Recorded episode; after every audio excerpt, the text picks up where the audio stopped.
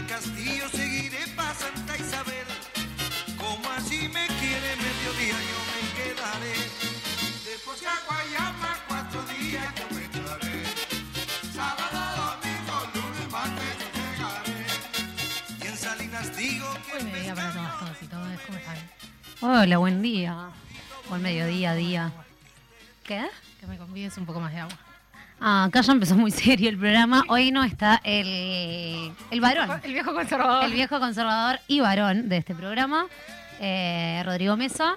Y nos está acompañando Facu de León, que pues, Bienvenido, Facu. Y cumple con la cuota de varón conservador también. de varón conservador, Ah, exactamente, bien, que tenemos. Ese fue el requisito Tenemos que alguien a quien pelear. Exactamente. Eh, pero bueno, nada, le mandamos un saludo a Rodri, que mandó un mensaje porque no puede soltar ni un fin de semana. ¿Esto? Un día te fuiste de vacaciones, Rodrigo. Nadie se iba a dar cuenta.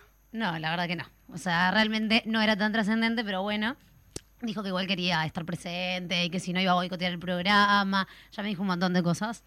Que no podíamos poner canciones de Peñarol. Eh, Veremos. ¿Por dónde anda?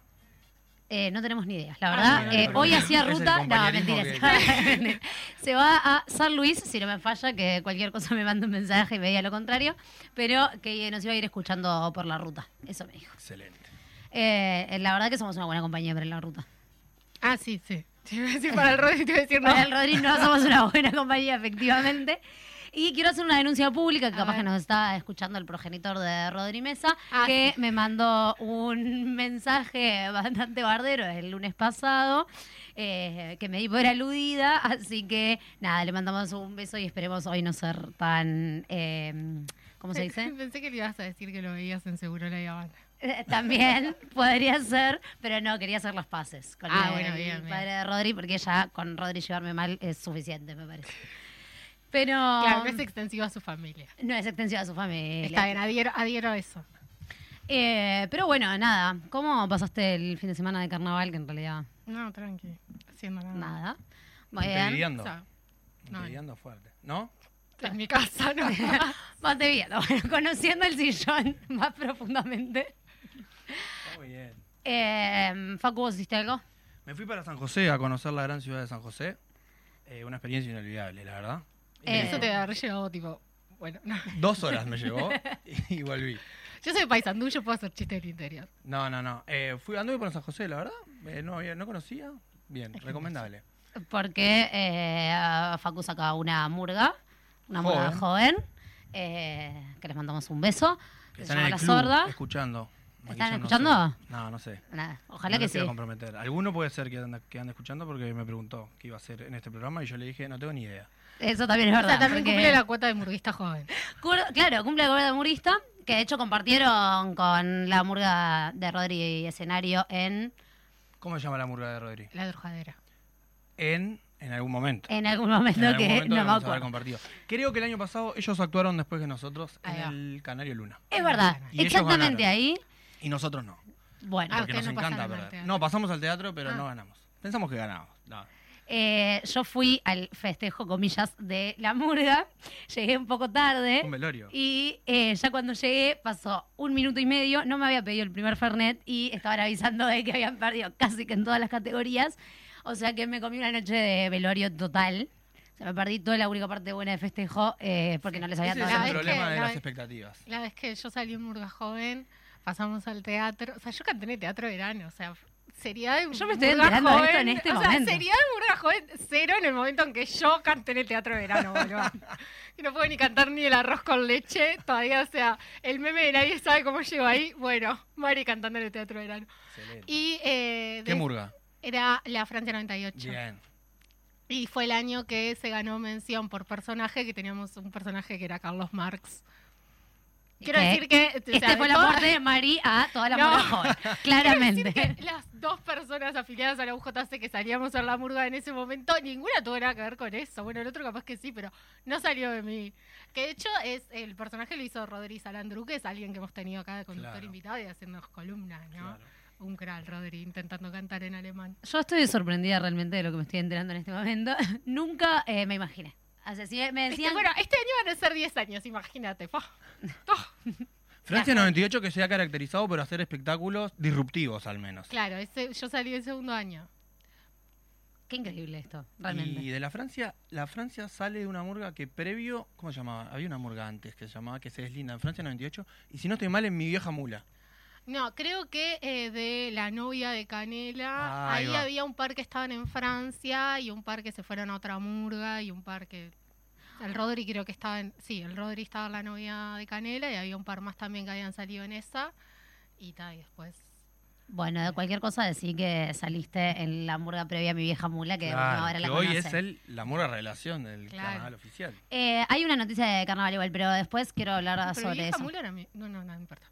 Eh, tenemos que... mm, ¿Qué, qué? ¿Qué? eh, ¿De- hacer las una noticias? mención Ah. especial, ¿no? Antes de eso, bueno, que está, arrancamos el programa escuchando Yo Llegaré de la Ah, es verdad. Borinquen, porque bueno, ayer, ayer antes de ayer falleció, ayer Carlos Ayer. Goberna, fundador del, de, de la, la Sonora. Sí, ahí Así se que- escucha. Eh, nada, saludos para la familia. Y bueno, arrancamos con las noticias, ¿no? Montevideo Portal.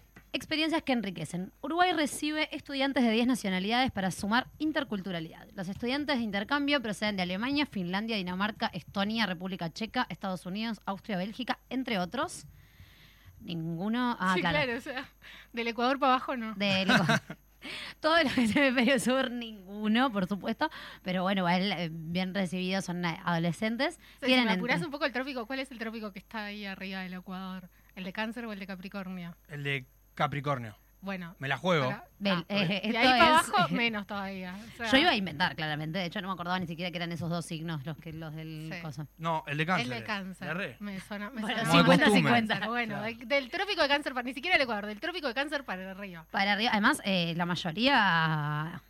sí, no, y además para el otro lado de, Nórdicos, de nórdicos. Mm, Mucho menos.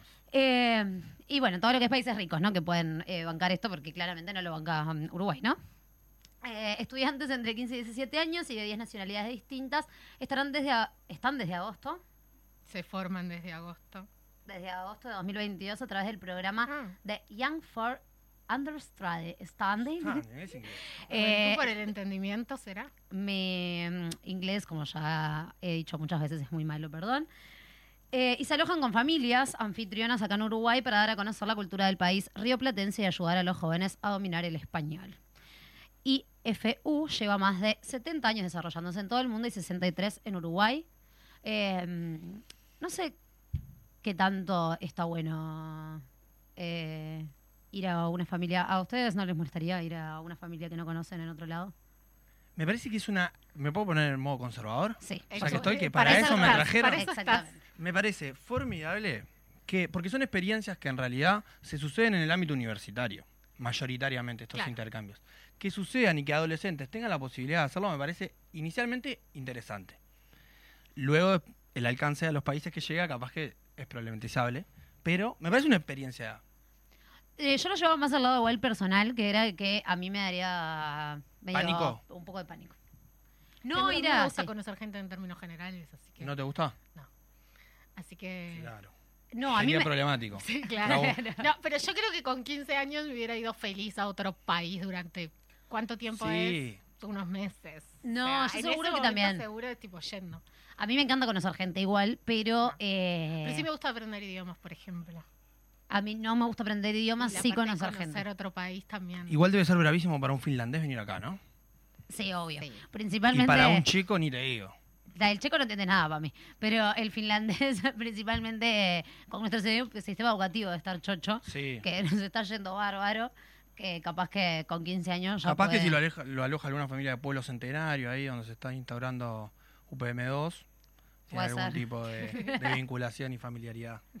Se lleva bien con, Claro. ese, con esa parte. No, yo supongo que la gracia igual es tipo el, el gran choque cultural, ¿no? Si traes, no sé, a un mexicano, hay un choque cultural, pero no Mucho aplica menor. tanto. O sea, igual, insisto, esto de todos del trópico de cáncer para arriba, Es problematizable, por lo menos. claro. Bueno, Mari, Ah, ok. Se dieron a conocer los fallos del pasaje a la liguilla y ya comenzó esta etapa. 24 conjuntos siguen adelante en el concurso oficial. La Murga Mi Vieja Mula y la comparsa Integración clasificaron por primera vez a la rueda final. Finalizada la décima etapa de la segunda ronda, en la madrugada del miércoles pasado y en el Teatro Verano, el presidente del jurado comunicó los nombres eh, de las agrupaciones que participarán en la liguilla. Que bueno, que finalmente pasó lo que tenía que pasar en todos los carnavales y se suspendieron dos fechas. al fin. Al O sea, a mí me estaba Igual se va a hacer preocupando. muy corto, ¿no? Se va a hacer muy corto. No, Qué vamos a llegar a marzo con carnaval, que esto no pasa nunca, hace No. muchos años. No, no, no. Eh, Bueno, hablábamos el lunes pasado que venía de récord histórico de etapas consecutivas. Sí. y- Llovió jueves, se suspendió jueves y viernes. Jueves ¿no? y La viernes. primera y la Sí. segunda etapa de la liguilla. Exactamente. Eh, ¿Qué opinan? ¿Quién va a ser la gran ganadora? Murga, ¿no? Porque el resto, la verdad, que no puedo opinar mucho. Yo no puedo opinar de nada porque no vi casi nada y no he ido al tablado. Ah, yo no sé nada de Murga ni de carnaval. O sea, soy la única que va a apostar. No, yo voy a apostar. Ah, Yo voy a decir apostar. asaltante con patentes, que es lo que está diciendo todo Twitter Uruguay. Sí, Twitter. Ayer fue asaltantes. Ayer fue Fútbol, Atlantes y realmente fue eh, espectacular.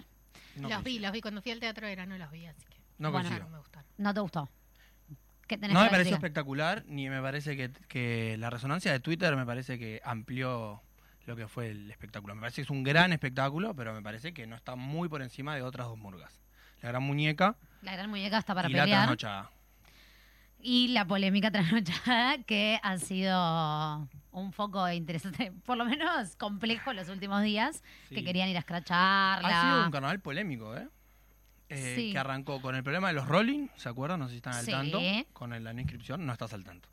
Sí, algo vi en Twitter. Bien. Ah, eso, eso es para mí estar al Esa polémica, la polémica, eh, la violenta polémica en el Teatro Verano entre aparentemente los Ay, la sí. Eso me encantó. Quiero decir que yo, Fue Lo muy folclórico, ¿no? La yo tengo que dejar de decir que me encantan las cosas No, violentas que pasan porque ya vengo no, como... no, yo en esta no, línea. Por ejemplo, no, no, no entré al videíto tipo a ver todo. O ¿No? sea, lo vi de pasada, vi que identifiqué ahí, pero está. Romántico, fue muy romántico. Fue los romántico. carnavales de antes. Sí, Que nos eh, narraban y que nos valores, narran los claro. libros. Los viejos valores puestos en acción en el Teatro Verano. Yo a veces me, me sale como una parte de viejo conservador y violento que eh, no, de la cual no estoy orgullosa, pero que me divierte muchísimo y realmente vi el video muchas veces.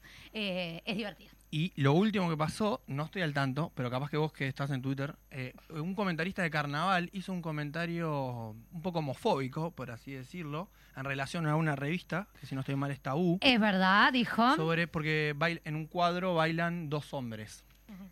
Y estoy parafraseando de una manera que no sé si es la correcta, pero él parece que dijo eh, que habiendo tantas chicas Muy bonitas o muy lindas, algo así. Que, Probablemente con más tono misógino. eh, sí, obviamente, lo estamos Suavizando. suavizando mucho. Eh, cómo ponían, o sea, por qué tenían que poner a dos varones cumpliendo ese rol. bien. Entonces fue un carnaval polémico todo esto. Nada más dijo con medio, o sea, dio a entender como que, bueno, bueno, Sí, muchos cuestionando putos hay además acá. la sexualidad, me imagino. Así que... Lo dijo un poco más suave que eso, pero más Oh, o menos fue su no, idea. sí. Así que bastante, bastante polémico. ¿Asaltante con patentes? Yo voto bastante de combate. Yo, con patentes, no con patentes. Eh, yo voy con. La mía es polémica, pero. No, voy con la muñeca, voy con la muñeca, voy con la muñeca. Yo creo que eh, tiene posibilidades la muñeca este año, igual, pero no sé, dudosa. O sea, yo espero que quede, o sea, si, si gana Saltantes, que creo que lo que va a pasar, espero que, gane- que quede segunda. Bien, bien, bien, perfecto. ¿Tercera tranochada? No. Y me perfecto. encantaría que no. Bien, perfecto. La diaria. Uruguay, China, Estados Unidos y Canadá investigan avistamiento de las luces en el cielo la última semana. La Fuerza Aérea Uruguaya aseguró que un equipo trabaja en Paysandú porque varias personas advirtieron de luces cerca de las termas del Almirón.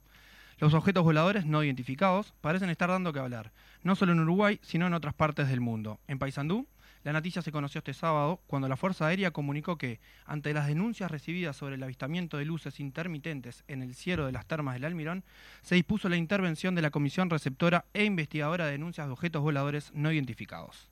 Qué nombre, ¿eh? ¿Qué no? Iba a decir eso mismo, 850 palabras. Comisión receptora e investigadora de denuncias de objetos voladores no identificados. ¿Quién, es, quién, quién se forma acá? ¿Astrónomos? Supongo ¿Gente que egresada de Facultad de Ciencias? Supongo que algunos astrónomos tiene que haber, obvio. eh, y después, ¿quién más puede ser?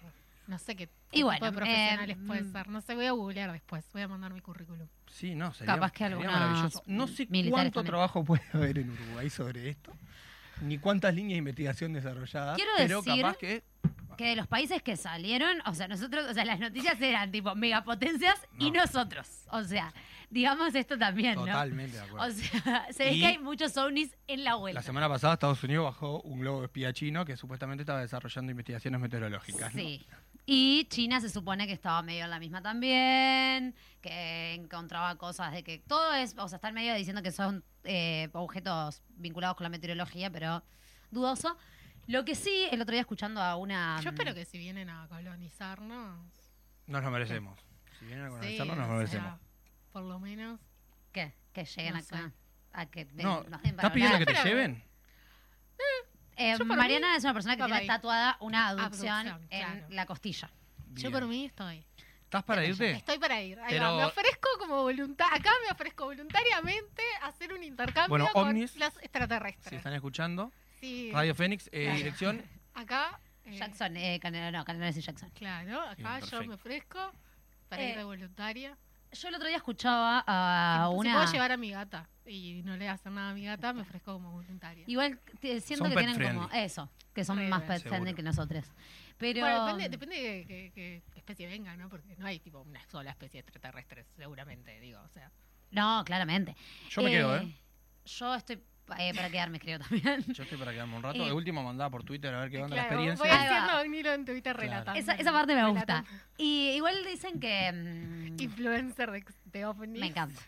Que eh, nada, que siempre se polemizan, polemizan las cuestiones con ovnis y que enseguida que dicen ovni ya aparece como la imagen del macaquito verde que viene Sí, obvio, en Andesco y dicen, bueno, en realidad las probabilidades de que sea cualquier cosa que Que no sea un ovni. que no- Claro, o sea, aparte ovni, o sea, Que no sea que Estados significa es Unidos. objeto volador no identificado. Claro. O sea, una O sea, bolsa literalmente de nylon puede ser un ovni durante un par de horas hasta que se dan cuenta que es una bolsa de nylon. Exactamente. Y de hecho dicen que la mayoría de los ovnis eh, después son reconocidos, que después no salen en las noticias, ¿no? Pero que son objetos que se reconocieron. se Por ejemplo, un satélite claro. que estaba haciendo un recorrido que no era el que correspondía de Canadá, por ejemplo. Y después se reconoce, lo que pasa que no es noticia. No, Claro. es que yo también asumo que tipo te asomas y ves cómo está este planeta y decís, no, mejor ni me meto, que floten sobre. Igual yo siento que si vas, seríamos objeto de estudio al principio. Y no sé si me cuelga tanto. Cual indígena en España. Exactamente. En el 1500. Esa colonización de vas para arriba, te sacan información, como no me, me, me lleva como a ese lugar, interrogatorio, ¿no? Si tengo nada. el mate, hablamos todo el día, o sea, No, por eso no. Claro, además, lo que tiene de bueno es que vas a estar en un lugar tan remoto que en realidad, o sea, también eh, como que contar lo que pasa acá Claro. no va a ser eh, tan problemático. No, Salvo que sepan todo y te lleven una experiencia paradisíaca allá. Uh, ¿cómo queda? Eso, la verdad, eso me sirve. Igual, o sea, suena muy tipo eh, argumento de película en la que al principio te llevan y está todo bien y no sé qué y no sé cuánto y de repente es todo mentira y están tipo y en el medio están matando a media planeta Tierra y Y te sacaron un cacho de cerebro y están usando tipo, tus partes de... de repente aparece tu clon. Sí. Ay, no, por favor, sí. Eh, a mí me da miedo, tuve un momento que estaba eh, muy obsesionada con que eh, había clonaciones y eh, tipo regulares, sí, y que había tipo otro yo en otro lado del mundo que yo no conocía.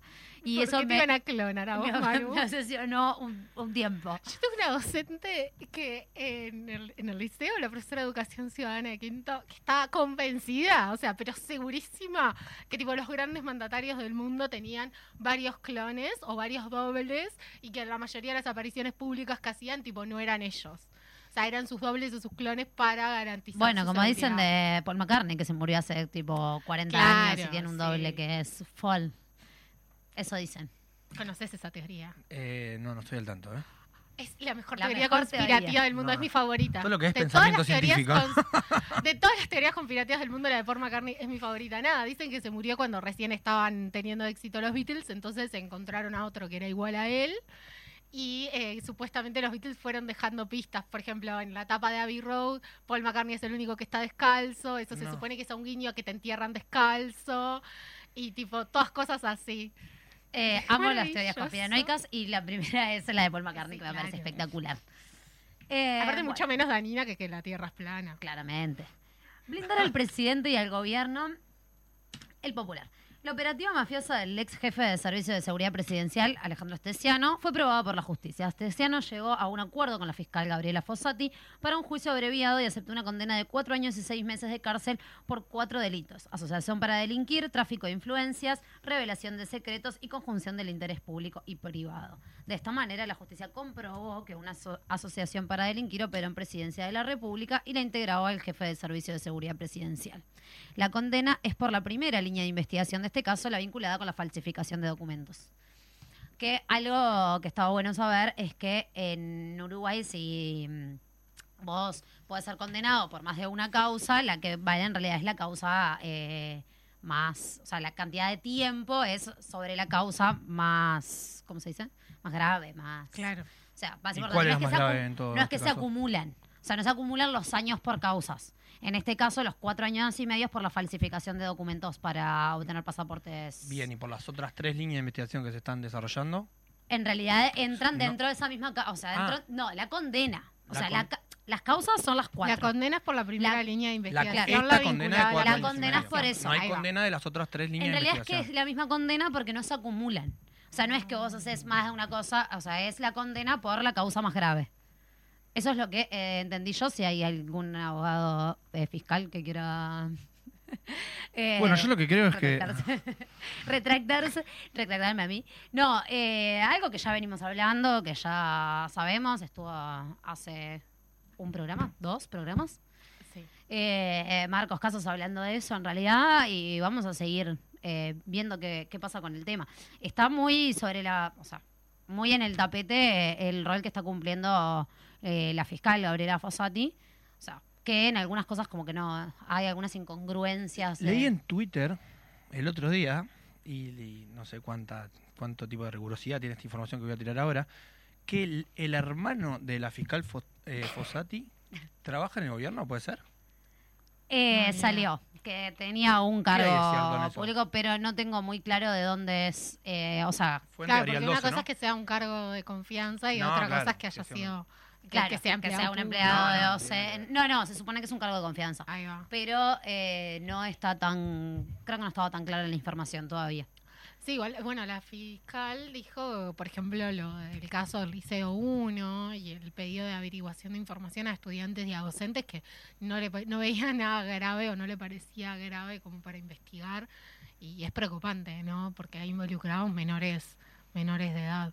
Sí, y que además, bueno, eh, sienta una base para que en realidad suceda, ¿no? Porque si uno dice, bueno, no, no es tan grave, o no tenemos que investigar acá, o en realidad no hay delito, porque ella dice Claro, dice que específicamente que no hay delito delito, porque no se hizo, pero en realidad... en realidad está también eh, implícitamente avalando una situación que es gravísima. Claro.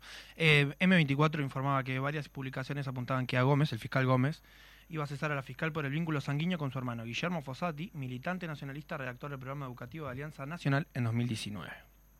Esa era la O sea que... eh, Pero- pero recién se dieron cuenta. y Y bueno, capaz O sea, que igual esperaron a también, sacar. o sea, también que, que su hermano sea militante no significa que No, necesariamente, ¿no? O sea, puede significarlo también. eh, Justo, o sea, polemiza un poco más la situación. la Y actualmente designado por la Administración Nacional de Educación Pública en 2020 como director del INED. Ah, es el director actual del INED. Eso informa M24, 18 de febrero de 2023. Eh, complejo está el tema. Está, está picante. Y seguramente van a seguir saliendo muchas más cosas, ¿no? Que eso es lo que eh, eh, por lo menos pintan eh, la gente que sabe, ¿no? No nosotros que no tenemos Ni idea. eh, ni idea de absolutamente nada. Bueno, la siguiente noticia tiene que ver con algo que ya hablamos, que falleció a los 82 años Carlos Goberna. Eh, y increíble esto, ¿no? Hizo más de 40 álbumes en su vida, Sí, pues. en su carrera. Estoy sorprendida. Creo que conozco tipo cinco temas. Perdón por Escribió la un de libro respeto. titulado Siga el baile y fue distinguido como ciudadano ilustre de Montevideo en el año 2012. Y ha hecho bailar a cuántas generaciones. Muchas. Ustedes, No. yo, yo todavía digo, no me mueve ni la Borinquen. Claro, Obvio. Claro. Facundo, comprendiendo el. Claro. a No, no, el co- 27 no, no me acordaba, no me acordaba de. de- Claro, no me la Obviamente lo tenía. Borinquen. Yo, ¿sabe que Conocí estudiantes de veterinaria que no conocían la sonora Borinquen, me pareció terrible. No, nunca lo vi en vivo, creo. Ah, yo sí. ¿Sí? Algunas veces. María Eugenia. Eh, nunca, nunca en la vida. Y eso Me gustaría haberla visto. Sí, igual ahora ya estaban todos Ahora- recuerdos, que estaba la decana por un lado, la Borinquen por Claro. la otra. Ah, no me enteré de la interna. Sí, eh, es como lo de la. Caribe. Ah, bien, ok. No sé en qué término separó la Caribe, pero. No, no eh, tengo ni idea. Pero Gerardo lo juntos en el queremos. Festival de los Pasteles. Gerardo, estás invitado cuando quieras venir al programa. A tocar en vivo. Gracias. Bien. Eh, educación, M24. Alertan miembros de la única escuela pública de artes y artesanías en América Latina por cambios promovidos desde UTU. Impedimentos para anotarse en turnos vespertinos y nocturnos para los adultos, el cierre de bachilleratos que se dictaban en la noche y el final de curso de formación profesional en artes y artesanías son algunas de las medidas denunciadas por docentes, funcionarios y alumnos de artes de, la Escuela de Artes y Artesanías de Pedro Figari. Denunciamos que la actual administración utiliza criterios económicos empresariales, dejando seña clara de querer desmantelar los cursos y planes de estudio de la escuela, comunicaron funcionarios y docentes en un video de circulación viral por redes sociales. ¿Qué me dicen? Yo ya no sé qué más decir de esto, porque ya lo he hablado tantas veces acá. Eh, chiques, dejen de arruinar todo. Eh, la UTU es la Pedro Fidari justo además es una de las más fuertes que tenemos, con una historia tremenda, con un montón de eh, artistas y artesanas adentro. Y bueno, ni que hablar con un montón de funcionarios y docentes y no docentes que vivimos de esto. No, oye, también es una concepción de educación, ¿no? O sea, qué es lo que tenés que aprender, lo que te sirve para un mercado laboral y cuál mercado laboral el que a mí me interesa, ¿no? Porque también vos podés hacer eh, salidas laborales más tipo para artistas, en, ir invirtiendo en arte y en cultura, eh, pero ta, no es eso lo que se interesa, lo que interesa es, bueno, formar a quienes eh, puedan trabajar para los empresarios amigos del gobierno en un futuro, básicamente es eso. Y ni siquiera la visión en esto de, desta- de lo destacable de ser la única escuela en América Latina que- imparte, ¿no? En esto de la agencia de publicidad y eso, la visión este, no está muy clara. Pero bueno, Bueno, eh, vamos a ir a la tanda comercial y volvemos con la segunda parte de la mecha. ¿Les parece? Sábelo. Época de cambios constantes, Radio Fénix también se renueva las mañanas entretenidas, amenas y participativas. Radio Fénix cambia, pero sin perder la esencia. 1330 AM. En estos momentos, el Banco República está junto a vos. Si ya tenés un préstamo del Grow por un monto inferior a 200 mil dólares y estás afectado por la sequía, te diferimos automáticamente el pago del préstamo por 180 días sin intereses. Por más información, ingresa en brow.com.uy. Banco República, nuestro banco país. La impresora se rompió, el PC se colgó, la notebook la miro mal y no me anda. Vení a Refil Uruguay. Te soluciona todo. Pensá en tu economía. Pensá en el medio ambiente. Tenemos reciclado de cartuchos compatibles y originales. Reparación de impresoras, equipos PC y notebook. ¿Dónde? Refil Uruguay. Avenida Italia 3058 Casi Maipú. Buscanos en...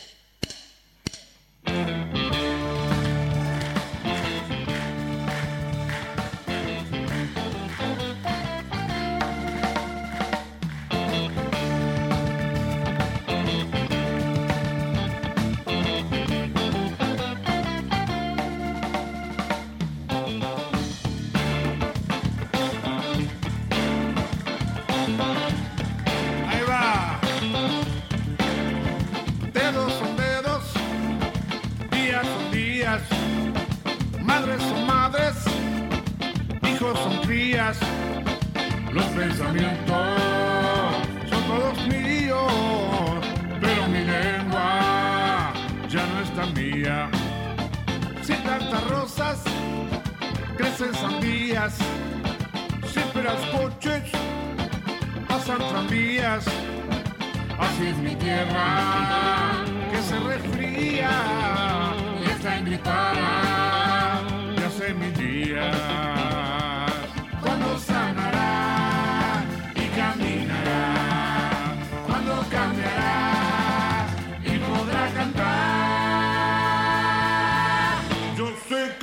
que tú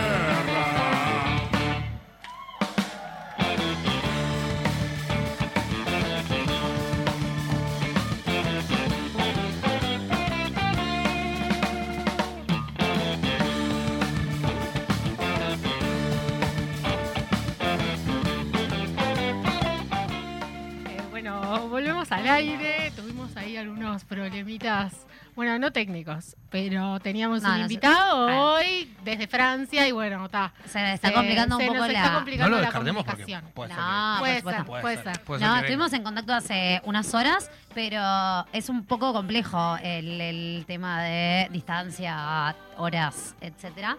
La Además, y, eh, y no, y además, o sea, el, eh, de hecho está en horario de trabajo, por lo que tengo entendido. O sea que, nada, puede haber surgido algo. Vamos, igual a estar esperando su contacto en los próximos minutos. Bueno, pero por lo menos contanos eh, bien de qué era. ¿De qué va el asunto? Bueno, les cuento. eh, la verdad que soy bastante careta haciendo esto porque tampoco es que yo tenga tanta data. No, pero importante, es un sociólogo eh, que junto con otros, eh, también eh, sociólogos e investigadores, eh, hicieron un libro el año pasado que se llama La dictadura desde Francia, que tiene como base en realidad una, un- una parte, digamos, eh, muy importante y, y actual, que es que eh, las o sea, se exponen documentos de las relaciones diplomáticas que había entre Francia e- eh, y Uruguay entre más o menos los 60 y los el 80 y pico Ujú. eh, pleno periodo de predictadura y dictadura. Y a partir de ahí, bueno, surgen muchas investigaciones. En realidad no son los únicos que estudiaron estos archivos, pero eh, hacen como un análisis súper interesante, a mi entender. Yo leí el libro, me copé y le mandé un mail. O sea, así, así surge esta entrevista, en que yo le puse, hola, ¿cómo estás? Eh, soy Maru, me encantó tu libro y me encantaría que eh, me atiendas para estar en la radio. Eh, y él me contestó que sí, que por supuesto. Todavía no estamos logrando contactarnos, así que bueno. Pero, eh, bueno, nada, pone básicamente sobre la mesa eso y tiene como dos grandes líneas. Una sobre la parte más eh, analítica de los militares, en el previo y, en la dictadura misma, de que no eran, bueno, un gran bloque homogéneo. Y eh, una parte más de análisis eh, más social de lo que implicó para los exiliados París en ese momento y eh, las diferencias entre qué es ser un inmigrante y qué es ser un exiliado y al día de hoy además no hay las consecuencias que tiene eh, el exilio. Eh, convengamos que en realidad el libro surge de una política institucional de- del Ministerio de Asuntos Exteriores de, Francia, que le encomienda a la Universidad de Sorbona reclutar, por así decirlo, eh, investigadores en América Latina, bueno, para poder trabajar con, las, con los archivos de, de los correspondientes países. Este, y, es- y el libro en realidad de, de- decanta eso. Se, se fue presentado en la Facultad de, de Ciencias Sociales, en la prestigiosa Facultad de Ciencias Sociales. De la cual Eh, claramente Facundo es parte porque... Ah, la de acá. La acá, la acá, la acá, la acá. Eh, fue presen- yo puedo recordar la última vez por la cual fue eh, tendencia en Twitter la Facultad de Ciencias Sociales. ¿Cuál, cuál de- fue la última? Eh, fue a fin de año casi el- la foto de la muchacha a Ah, la que escupían. sí, de la uni- del departamento. de- Ah, y es verdad, una polémica muy grande sí, ahí. eh, No entré tanto, eh, ah, pero me enteré por verdad, Twitter que Ah, fue... yo me- a la polémica no entré, la, la, sí, la seguí mirando, comiendo pop. Bueno, y el trabajo fue realizado por Denis Merklen. ¿Denis o Denis? ¿Denis? Le preguntaremos a él cuando se conecte. Eh, O sea, eh, yo le quiero decir como Denis Elías, así que Denis para mí. Bien, que es sociólogo, eh, el arqueólogo José López Más, que se desarrolla, si no estoy mal, en Facultad de Humanidades, eh, y Lorenzo Yalaverde Amado, historiador. Este, y nada, como contaba Maru, es un, es un trabajo, fue presentado en Facultad de Ciencias Sociales y lo presentó, si no estoy mal, Gerardo Caetano. Sí, de hecho es el que hace el... mm, ¿Cómo se dice? La introducción. La introducción. Prólogo. El, eso, el esa prólogo, es la el palabra que no prólogo, me el prólogo. El prólogo del libro. Eh, El abstract. Exactamente. No, No, no. el Ah, abstract igual es la parte más... resumen, En el ¿no? paper, en el paper Sí, científico. sea, eso, y es, eso no es Y, y bueno, en, en realidad, nada, la idea era un poco preguntarle eh, cómo, cómo surge esta investigación en, en la medida en que eh, estos documentos siguen siendo, uno, eh, incompletos, porque de- no están todos y, y hay partes acá, de, de hecho creo que, por lo que tengo entendido, en Uruguay que todavía no se, no se pudieron investigar. Eh, y a su vez tiene como, como una postura que es un poco o sea, que ha estado bastante, ¿cómo se dice? Cuestionada, capaz, o problematizada, que tiene que ver con una lectura de, de las Fuerzas Armadas diferentes al relato, o sea, capaz que más Convencional. convencional, sí, de, de lo que ya hemos leído en otros momentos, y, y creo que eso es como, como el punto más interesante, ¿no? Bueno, de hecho los autores eh, lo afirman, que ellos admiten que es un libro bastante polémico porque, bueno, justamente trabajan con, con hipótesis que, que son poco convencionales y que desde el mundo académico no se han abordado. Este, y nada, eso hace que capaz que haya tenido el impacto que tuvo, ¿no? Eh, Sí, exactamente. Y, y, y tiene aparte una como relatos e historias capaz que más sensibles que tienen que ver con eso, ¿no? Con, con la importancia de, hablan de, de la parrilla que hay en, en París, sobre, mm, sobre cómo también eh, los lugares que se fueron construyendo allá para eh, nuclear a aquellos exiliados o en su momento también hijos de exiliados, hijas de exiliados que estuvieron allá, algunos que fueron, volvieron, algunos que bueno, en realidad se fueron como desvinculando capaz que más de, de- ese círculo militante y que eh, realmente lo que ellos dicen que pasan a ser, a ser inmigrantes ¿no? en, en París, que fue uno de los puntos que, que recibió un montón de gente. De hecho, esa parrilla cuenta que... que fue eh, Tabaré Vázquez, cuando, al poco tiempo de haber asumido la presidencia acá. Eh, también estuvo, bueno, Mujica y un montón de... Sí, porque además también recordar que no toda la gente que, que tuvo que exiliarse eh, pudo o, volver una vez que terminó la dictadura. Hubo mucha gente que tuvo que salir del país con documentos falsos, entonces también eso era complicado el momento de volver. Y tal, y después también, después de tanto tiempo, o sea, vas instalando tu vida en ese otro lugar y, y se pierde ahí un poco. Ahí, no sé, yo estoy pensando en el libro La casa y el ladrillo de Mario Benedetti, Sí. que, que Sí. escribe desde el exilio y retrata mucho ese sentir de, bueno, no soy de acá, pero tampoco, ya no soy más de allá tampoco. Entonces también genera todo eso. Tiene una frase ahí en ese libro que es el exilio también tiene barrotes. Sí, y hay una cosa que ellos hablan como de, de una sensación siempre de, de traición, ¿no? De que aquel que, bueno, que aprendía el idioma, capaz que hoy ya no, pero eh, en otro momento que, que aprendían el francés, era como una traición a la patria. Era como, bueno, ya te estás olvidando o ya estás pensando en quedarte. Y eso es una de las cosas que, va a marcar a, a los y las exiliadas eh, y también a aquellos que vuelven, ¿no? El propio Denis es, eh, es exiliado, en 73 eh, se tienen que ir a Argentina, de hecho él se forma en, en la UBA, en la Universidad de Buenos Aires como sociólogo, este, y después, bueno, va a emigrar a, a Francia, pero digo, lo atraviesa, el propio relato lo atraviesa desde la sensibilidad más.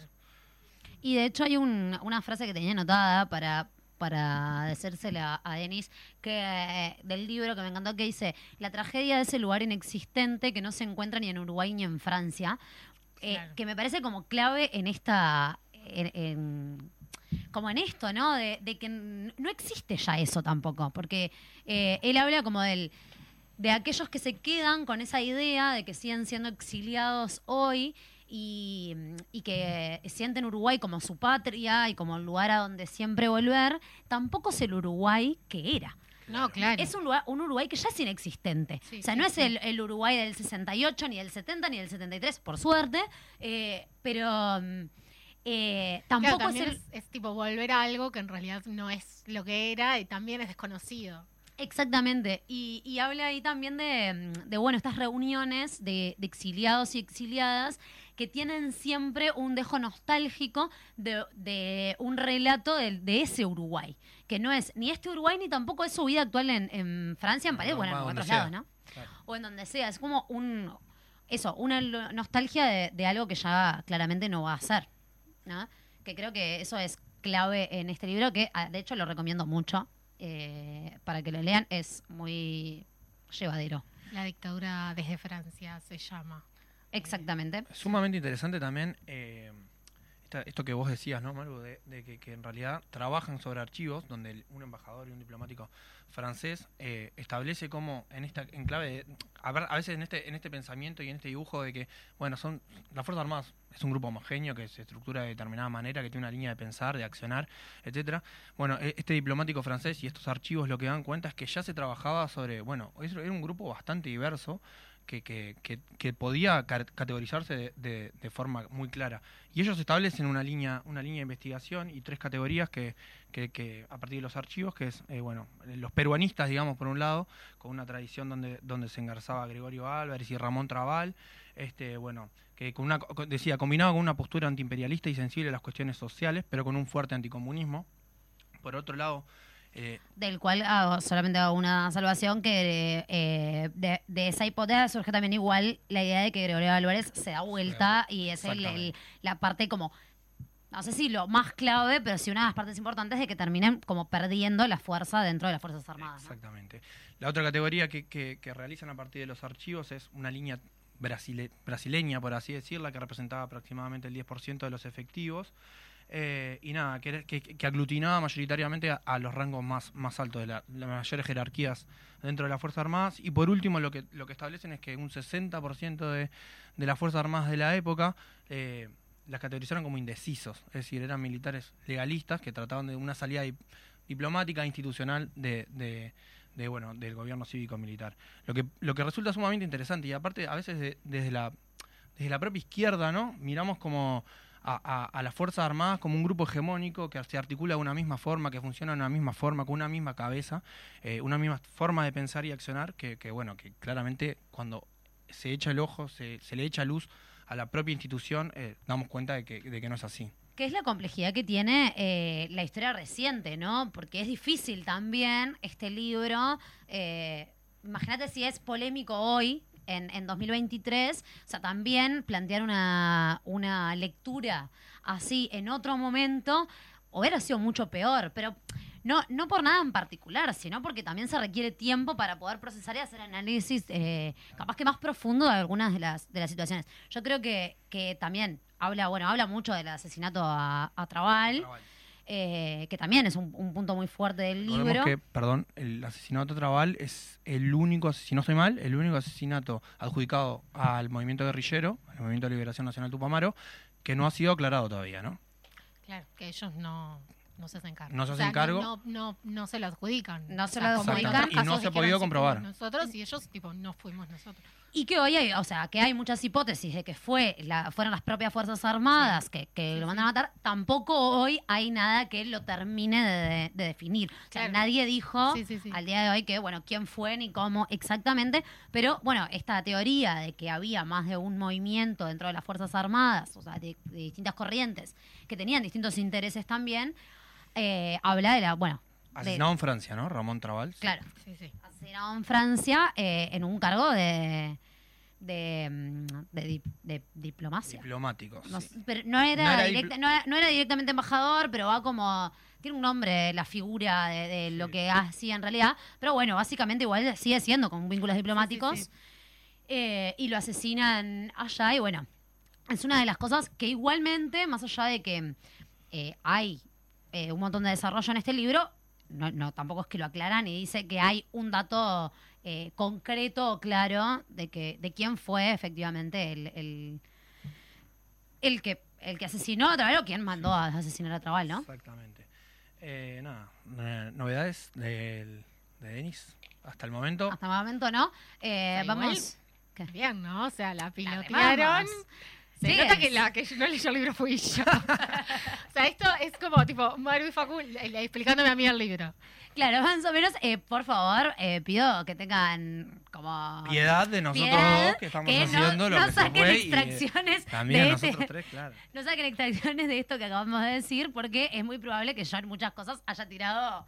eh, Que no haya tenido la precisión y la No, rigurosidad por académica con que fue abordado este libro y este Por trabajo. supuesto que no, por favor, respeto a la gente que lo Tres hizo. investigadores No, sí. que.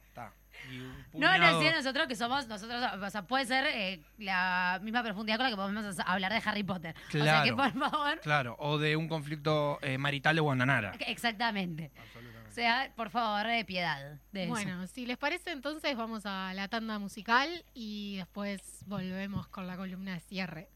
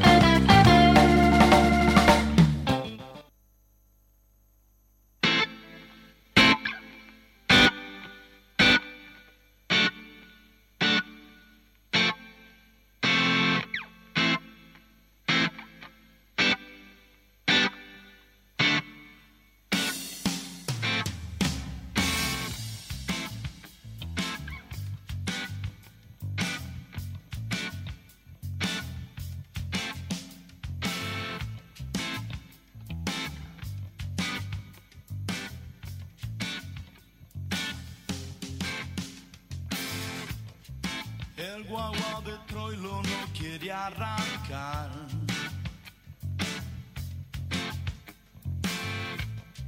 Falta envido, truco, chiste nacional. Estamos en Benaguita, el mayoral.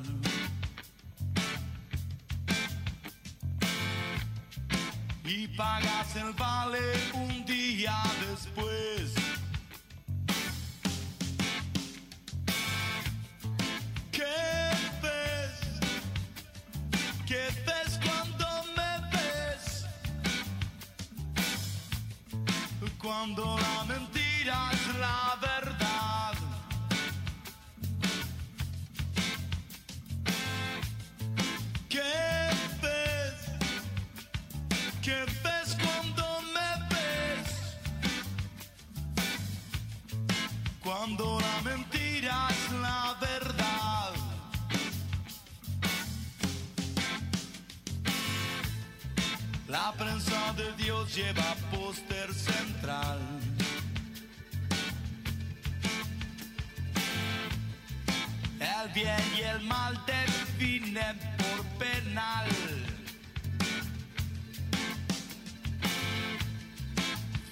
La chapita porrón en Palomar.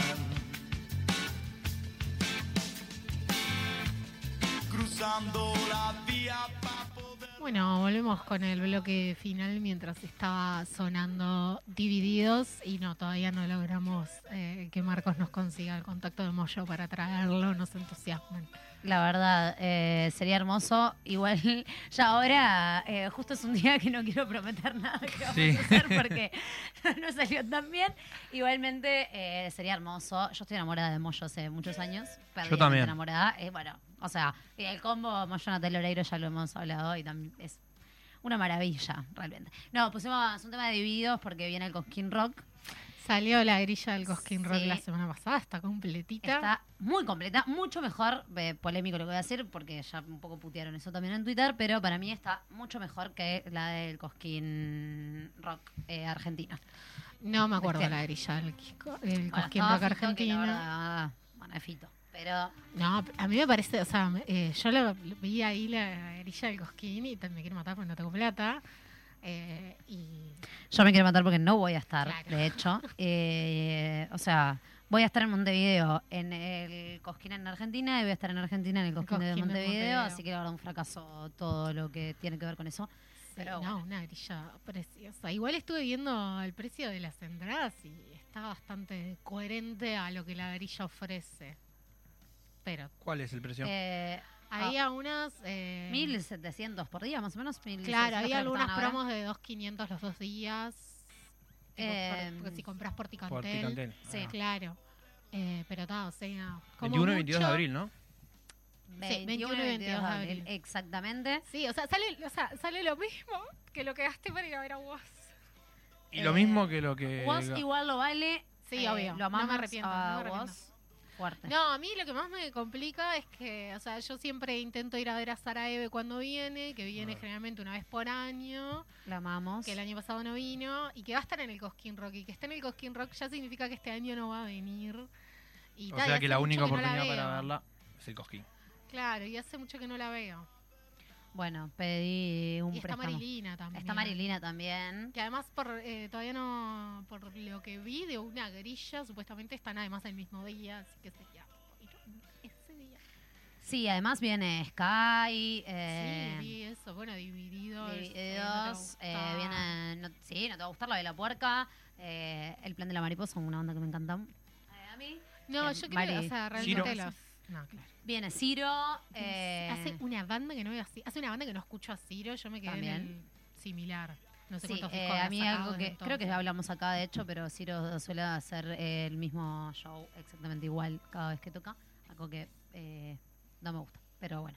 Ah, no, Igual yo vale Igual la lo de pena que es Ciro o de los piojos. No, en desde que es Ciro. Los No, pero yo lo vi Chapo. dos veces. Lo vi una vez en el Teatro Verano y la otra vez. ¿Se acuerdan el coso que estaba ahí en el Parque Rivera? De Sí, toques. sí. Ah, ¿cómo se llama? llama? ¿Landia? Landia. Ahí va, lo vi ahí.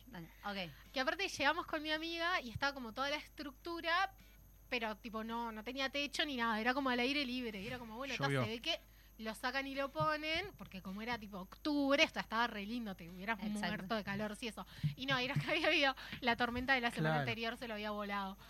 Eh, pero no, en el de Landia me acuerdo que hizo un compilado de canciones viejas de los piojos, de como una hora, tipo enganchando, es que fue genial. Rock que va a ser en la rural. La rural. En del la Prado. Rural del Prado. Hace mucho tiempo no hay cosas tan grandes en la Rural del Prado, por lo que me acuerdo, ¿no? El Montevideo Rock y Montevideo Montevideo Tropical. Tropical. ¿no ahí? Un Montevideo ¿Cuándo tropical fue? que Pero hace años. Claro, o sea, fue el, el periodo 2019. pasado, 2018, 2019, 2019. Por eso, sí. nada, o sea, ah, bueno, claro, lo que pasa es que en el medio tuvimos una pandemia. Claro, en el medio tuvimos una pandemia. Sí. en un momento había muchos eh, toques en el Prado. Yo me acuerdo. eh, Yo fui a ver a la vela más una vez ahí, fui- a Ciro también. Sí. Ah, estuvo. bueno, yo estuve, fue el mismo día El mismo ese, día. yo estuve, pero aparte cayó el día de mi cumpleaños, entonces mi hermano me regaló esa entrada, que fue Las Pelotas, eh, Ciro, La Vela, y había otra de Uruguay, pero ahora no me acuerdo cuál. Eh, nosotros fuimos, vimos Ciros y Las Pelotas y nos fuimos. Este, Es verdad. Bueno, está las pelotas también. En Pelotas, el Cojín. es en el Si no me falla, está... Yo fui a ver a una rural del Prado a Buitres un veintipico de diciembre. Los mejores toques a esa fecha del año. Y, ta, y en el ómnibus a la vuelta eh, me desmayé, por supuesto. y tengo presión baja, me desmayó bastante, o sea, no. Bastante no, pero ya estoy acostumbrada. Cuando me di cuenta que me estaba por desmayar, le hice seña a mi hermana, porque aparte imagínate el ómnibus que salía mismo de la rural, Sí. hasta las manos, lleno, lleno, lleno. Cuando mi hermana ve, me tiran en el piso del, del ómnibus y tipo yo escuchaba los gritos, ¿viste? La gente, tipo, paren el ómnibus, una chiquilina se desmayó. Ta, nos dejaron un asiento y te juro que viene del fondo del ómnibus un pibe, todo transpirado, delineado. Me acuerdo que estaba delineado, así que tipo, ¿qué le pasó? Soy doctor. Y mi hermana lo mira y le dice, se desmayó, le bajó la presión. Igual pobre, "Mi lo hermana". dio todo. o sea. Y el tipo dice, tomó algo, no sé qué, y mi hermana, no, ¿están seguras? Tipo, mi hermana, no, le bajó la presión, se desmayó, es tipo, o sea, mi hermana ya sabe, ya está acostumbrada. Para la Eh, gente un está. poco ajena al rock, estaba repasando la grilla. Ah, bien. Está Luana. Está Luana. Ah, Luana, Luana. Dillon, Dillon, Está lo amo. Está Está ICA. ICA, Babi. ¿Quién? ¿No lo tienen a Babi? No. Cumbia Club. Ay, Cumbia Club me encanta. Bien, perfecto. ¿Y qué más? Ah, pero ahí está bien. Bueno, igual a mí las Eh, bandas. El cuelgue.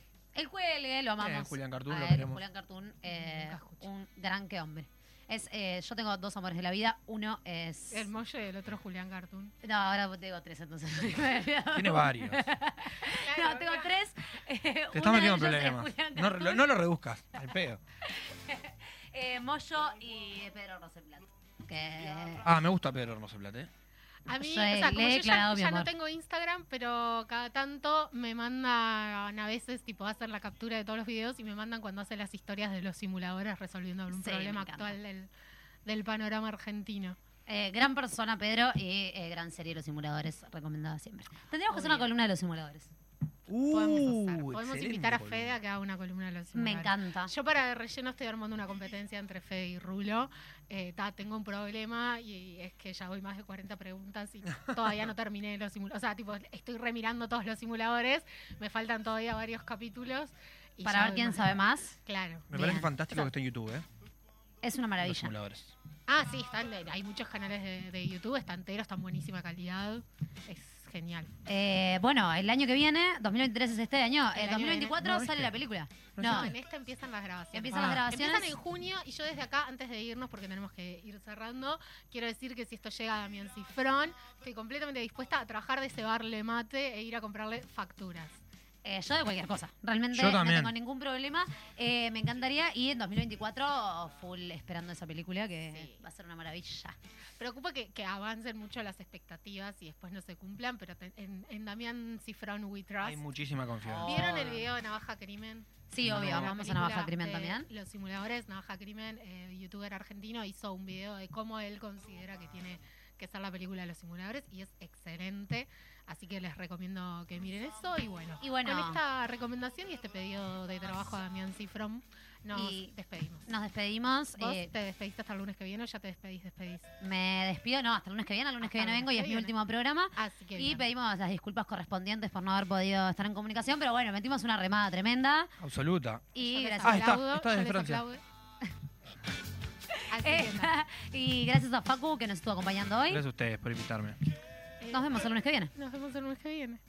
¿Qué ves cuando me ves? CX40, Radio Fénix, 1330 AM.